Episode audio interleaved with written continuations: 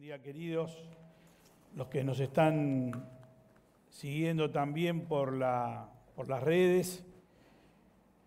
Sabemos que hay muchas personas que están pasando situaciones diferentes, cada uno en realidad pasamos situaciones diferentes, pero el privilegio que tenemos es que la palabra de Dios y Dios nos habla a cada uno según nuestra necesidad.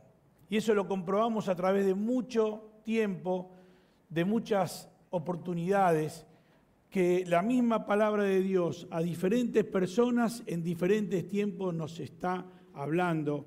Y eso es un verdadero privilegio. Estaba pensando en una, en una palabra para dar en este principio de año que yo necesitaba y le decía al Señor, Señor, quiero tener cosas claras para hacer este año o para pensar este año, como desafíos prácticos que pueda llevar a cabo en mi vida este nuevo año.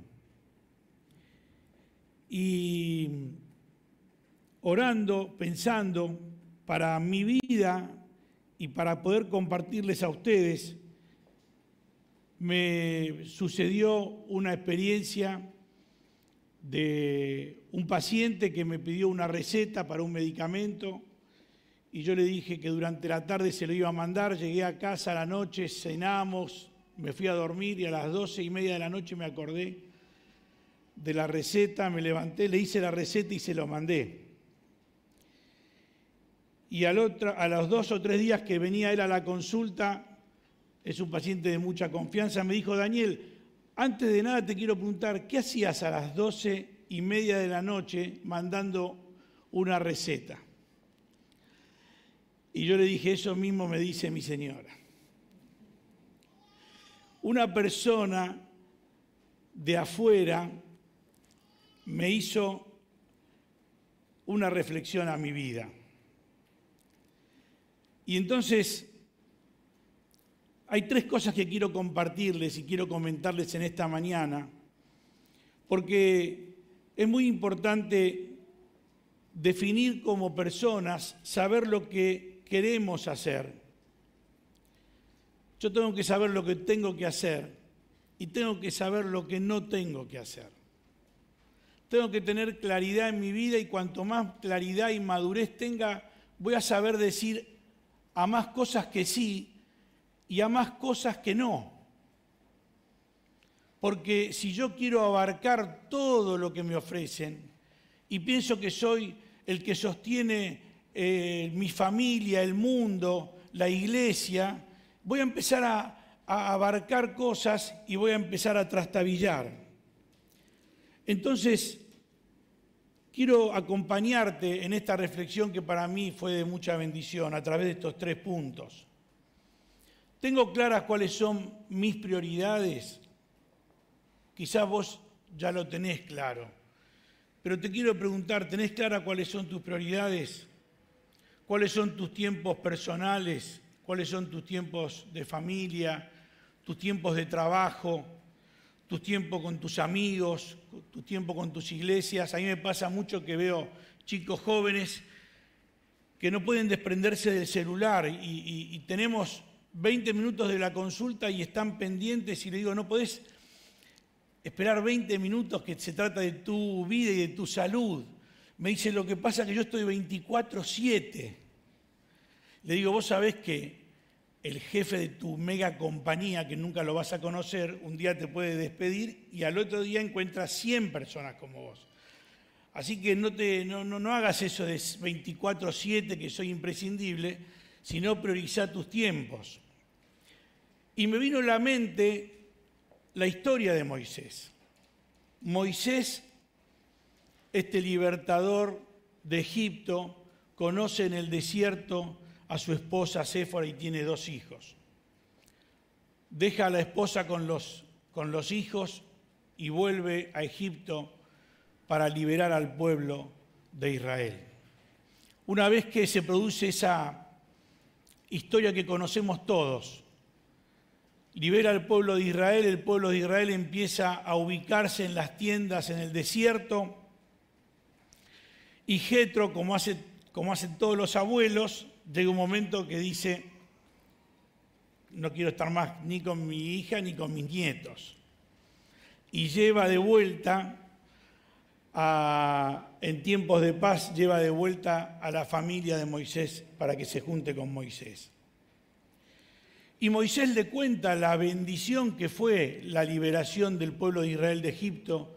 Y Jetro, que no era del pueblo de Israel, se eh, reconoce a Dios y, Dios y hace un altar agradeciendo a Dios por lo que, lo que pasó. Pero dice que al día siguiente, en Éxodo 18, Moisés ocupó su lugar como juez del pueblo. Y los israelitas estuvieron de pie ante Moisés desde la mañana hasta la noche. Cuando su suegro vio cómo procedía Moisés con el pueblo, le dijo, ¿qué es lo que haces con esta gente? ¿Cómo es que tú solo te sientas mientras todo este pueblo se queda en pie desde la mañana hasta la noche? Es que el pueblo viene a verme para consultar a Dios, le contestó Moisés. Cuando tienen algún problema, me lo traen a mí para que yo les dicte sentencia entre las dos partes. Además les doy a conocer las leyes y las enseñanzas de Dios. Venían dos vecinas que se habían peleado por por las gallinas y venían a Moisés. Venían dos hombres que habían robado un ganado del otro y hablaban con Moisés. Venían los del tabernáculo de Dios porque necesitaban presupuesto para y hablaban con Moisés, desde la mañana hasta la noche. Y el suegro le dice, no está bien lo que estás haciendo, le respondió su suegro, pues te cansas tú y se cansa la gente que te acompaña. La tarea es demasiada para ti, no la puedes realizar tú solo. Oye bien el consejo que te voy a dar y que Dios te ayude. Tú debes representar al pueblo ante Dios y presentarle los problemas que ellos tienen. A ellos debes instruir en las leyes y en las enseñanzas de Dios y darles a conocer la conducta que deben llevar y las obligaciones que deben cumplir. Este es el consejo que le da Jetro. Vos tenés que saber lo que tenés que hacer y sabés lo que, tenés que saber lo que no tenés que hacer. Tenés que llevar al pueblo a las enseñanzas de Dios y vos tenés que presentarle a Dios los problemas del pueblo. Elige tú mismo entre el pueblo hombres capaces y temerosos de Dios, que amen la verdad y aborrezcan las ganancias malavidas, y designa los jefes de mil, de cien, de cincuenta y de diez. Serán ellos los que funjan como jueces de tiempo completo, atendiendo los casos sencillos, y los casos difíciles te los traerán a ti. Eso te aligerará la carga, porque te ayudarán a llevarla. Moisés, tenés que fijar prioridades en tu vida no podés hacer todo.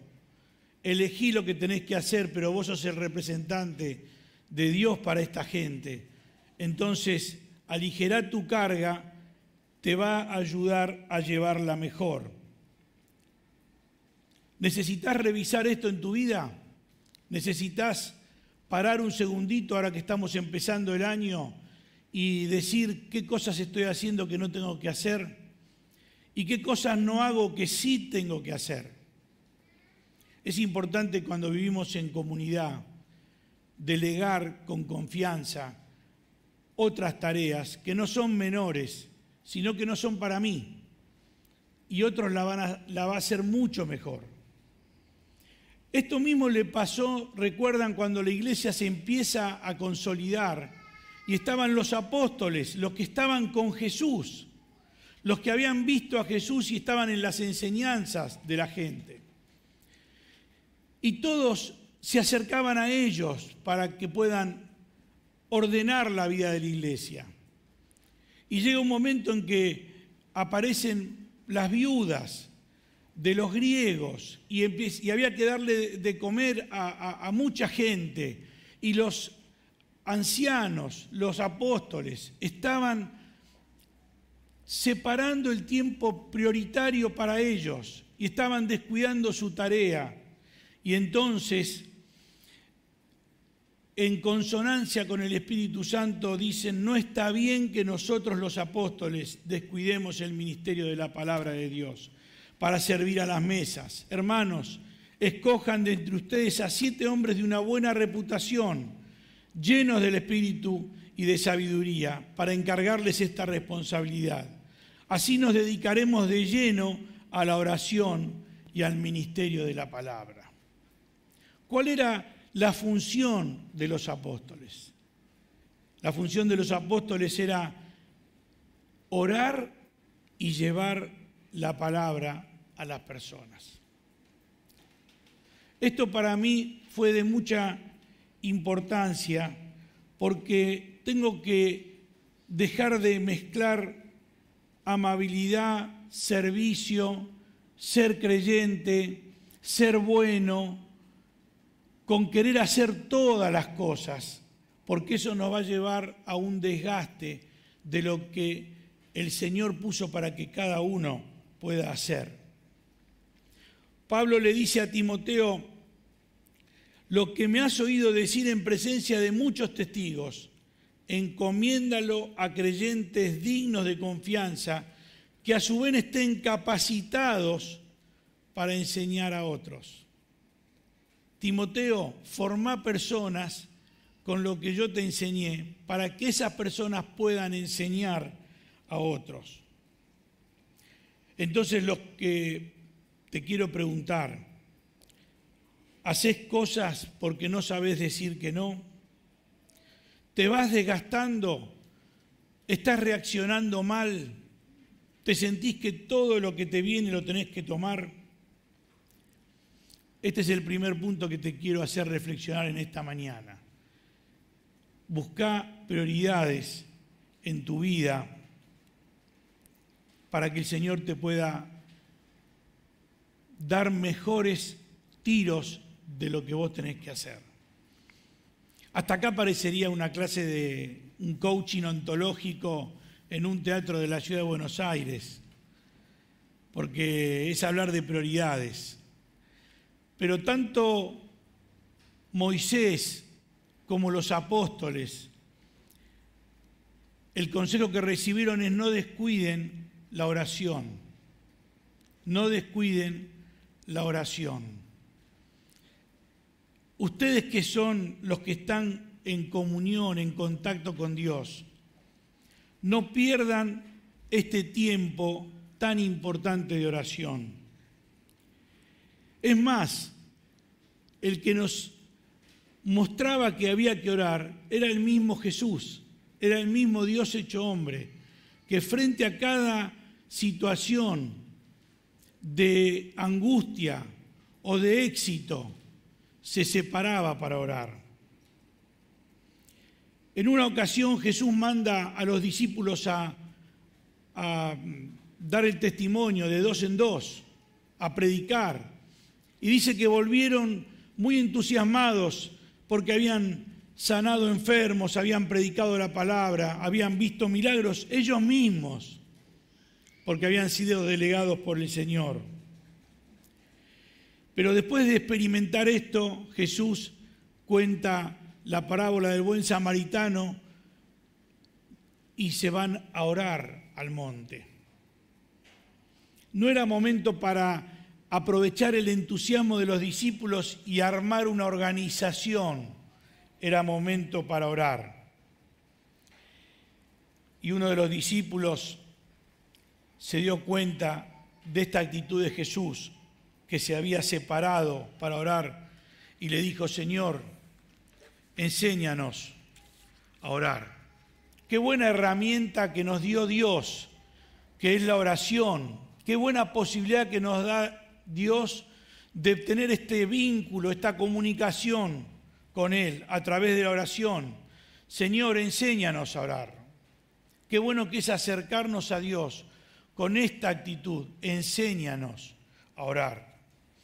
Muchas veces usamos rezos, usamos oraciones ya armadas, les enseñamos a los chicos algunas, algunas oraciones como una especie de rutina o de metodología para que antes de comer, antes de dormir, puedan aprender. Inclusive muchos dicen que repetir oraciones eh, generan en cada uno una mayor predisposición a Dios. Por eso rezan 10 eh, veces, 20 veces, 30 veces la misma oración. Pero Dios nos dio esta posibilidad de sentir que estamos cercanos a Él a través de una, de una comunicación franca, de una comunicación sincera, de una comunicación real con Dios, para compartir con Él los grandes temas y para compartir con Él los pequeños temas, los temas cotidianos. No acercarnos a Dios para explicarle cómo tendrían que ser las cosas, sino dedicar tiempo separando de nuestra agenda un tiempo para esperar en la presencia de Dios, un tiempo para estar en silencio, un tiempo para ejercitarnos en la oración.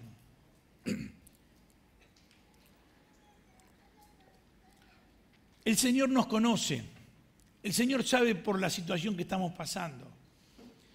El Señor quiere que estemos en sintonía para comentarle cuál es nuestra situación. Algunos leen libros de la oración y recuerdo que una vez el evangelista Billy Graham dijo, me han regalado un libro muy importante sobre la oración y a mí me sirvió mucho porque tenía una ventana que hacía ruido, entonces apoyé ese libro y la ventana dejó de moverse. Hermano, no leas muchos libros de la oración, orá. Invertí tiempo en orar. El Señor te va a mostrar qué cosas tenés que pedir en el momento que estás orando. Invertí tiempo. Vas a ver que es un ejercicio personal que vas a ir entrenando y vas a llevar todas las situaciones por las que estás viviendo en oración incluyendo esto que dijimos al principio, de saber qué cosas decirle que sí y qué cosas decirle que no. Pero las que el Señor te diga que sí, metete con todo, porque Él te va a apoyar, pero hacelo en oración. ¿Estás por tomar alguna decisión? Orá. ¿Estás por decidir algo que es importante o estás en la búsqueda de algo? Ponelo en oración el Señor va a guiar, el Señor te va a acompañar, como tenemos tantas experiencias y tantos testimonios. Ahora, alguno puede decir, especialmente los más jóvenes, que no tienen tiempo para orar. Es verdad, no tenemos tiempo. A veces nos levantamos y tenemos que salir corriendo. Pero, ¿saben la experiencia que a mí me marcó mucho? Es la de Daniel, porque Daniel llegó a ser gobernador de los gobernadores del imperio. Llegó a ser el segundo del rey. Miren si no tenía ocupaciones en su agenda. Pero él dice que cuando Daniel se enteró que los mismos con los que él trabajaba lo querían traicionar, y se enteró de este decreto que lo iba a llevar a la muerte. Dice, se fue a su casa y subió a su dormitorio, cuyas ventanas se abrían en dirección a Jerusalén. Y allí se arrodilló y se puso a orar y a alabar a Dios, pues tenía por costumbre orar tres veces por día. Tres, tres momentos que separaba él de su agenda. Y claro, nosotros no vamos a decir, mira, no puedo a las 2 de la tarde porque separé este tiempo para orar. No hace falta que lo anuncies o que lo publiques, pero qué lindo sería que podamos cada uno de nosotros priorizar un tiempo de oración. Orar nos ubica delante de Dios. Quizá tenemos un pensamiento o nos creemos algo y cuando vamos con sinceridad ante el Señor él nos ubica delante de Dios, nos da una posición delante de nuestra familia, nos da una posición delante de nuestros hijos. qué bueno que es orar delante de nuestros hijos, pidiéndole al Señor la guía en diferentes situaciones. Que nuestros hijos nos vean como, como superpoderosos, después nos ven como padres reales, después nos ven con defectos, pero siempre ven que estamos dependiendo en oración de Dios. También orar nos ubica delante de los demás. Jesús va a entender mis problemas. Jesús va a saber por la situación por la que estoy atravesando. Dice en Hebreos 4, porque no tenemos un sumo sacerdote, refiriéndose a Jesús, incapaz de compadecerse de nuestras debilidades, sino que ha sido tentado en todo de la misma manera que nosotros, aunque sin pecado. Así que acerquémonos confiadamente al trono de la gracia para recibir misericordia y hallar la gracia que nos ayude en el momento que más la necesitamos. Acerquémonos confiadamente a este Dios que padeció nuestras debilidades de la misma forma y las puede entender. Acerquémonos con confianza delante de Dios. Y cuando nosotros priorizamos las cosas en nuestras vidas, cuando jerarquizamos y priorizamos la oración como un eje fundamental en nuestras vidas, vamos a poder también vivir y experimentar una fe práctica y cotidiana. Vamos a poder hablar de una fe real con confianza delante de nuestras vidas y de nuestra realidad que nos toca vivir.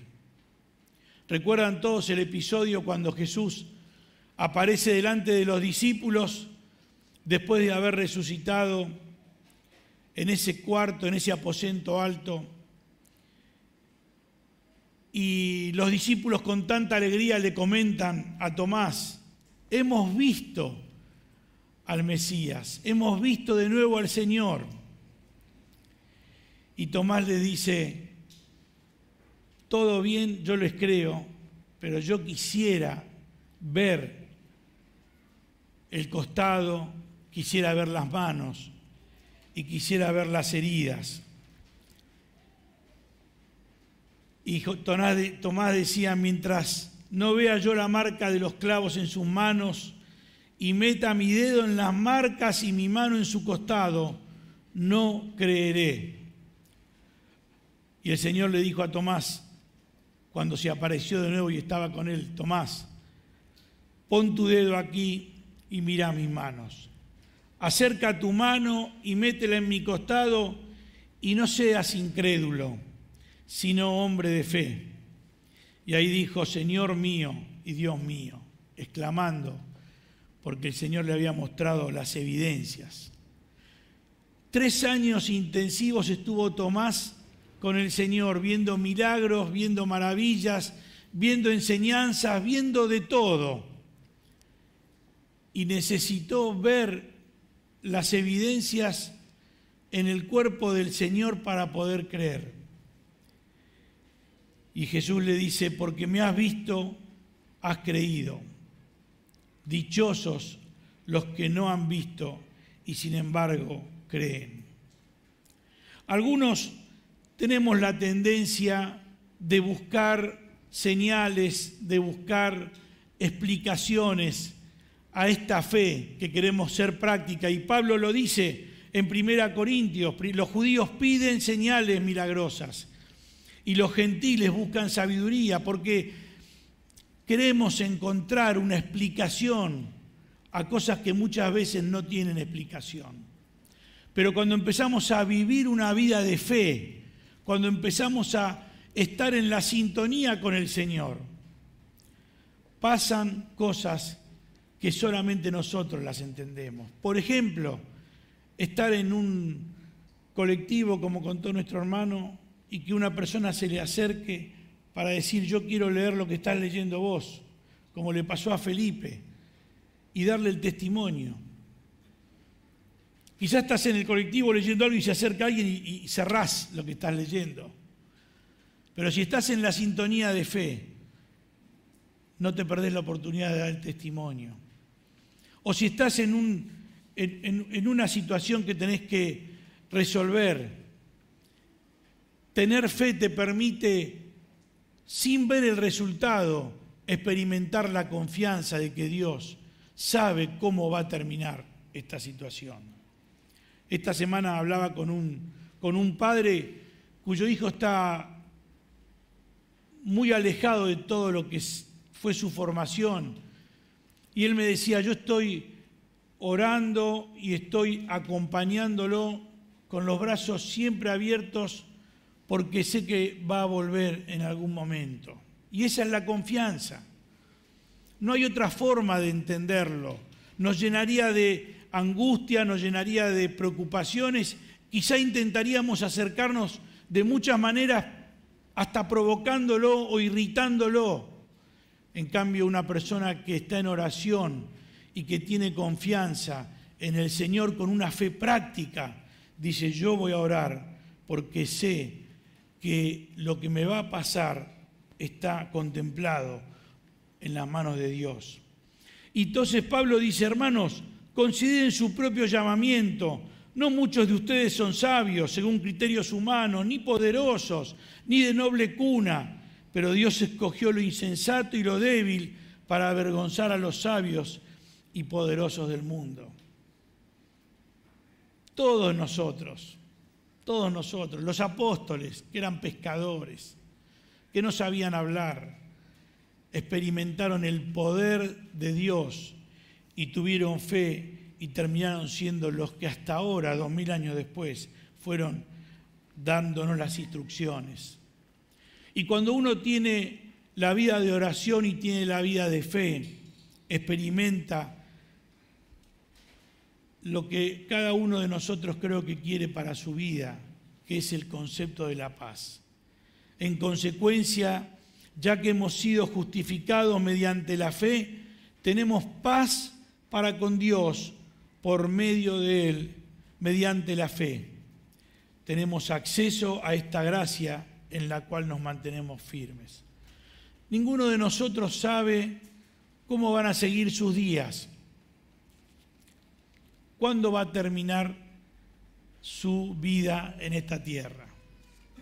Ayer lo conversaba con, con nuestro querido hermano Eduardo. En un minuto, en una mañana, se cambian las circunstancias. Pero mientras estamos en la vida tenemos muchos desafíos por delante y lo que necesitamos es experimentar la paz de Dios. Y esa paz la tenemos mediante la fe que hemos aceptado y recibido por un regalo que Dios nos dio al enviar a Jesús y morir por nosotros. La fe que nos trae paz es la fe que nos hace agradecer antes que tengamos la respuesta. Dios va a querer lo mejor para vos, que sos un hijo de Él y que lo estás buscando en oración.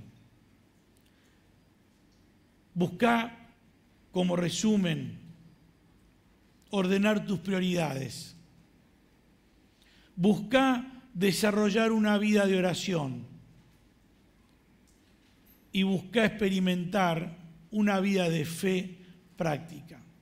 Cada contacto que tenés con alguna persona es un contacto que Dios le está dando a un hijo de Dios, a una persona que está muerta y que no conoce lo que es vivir en paz.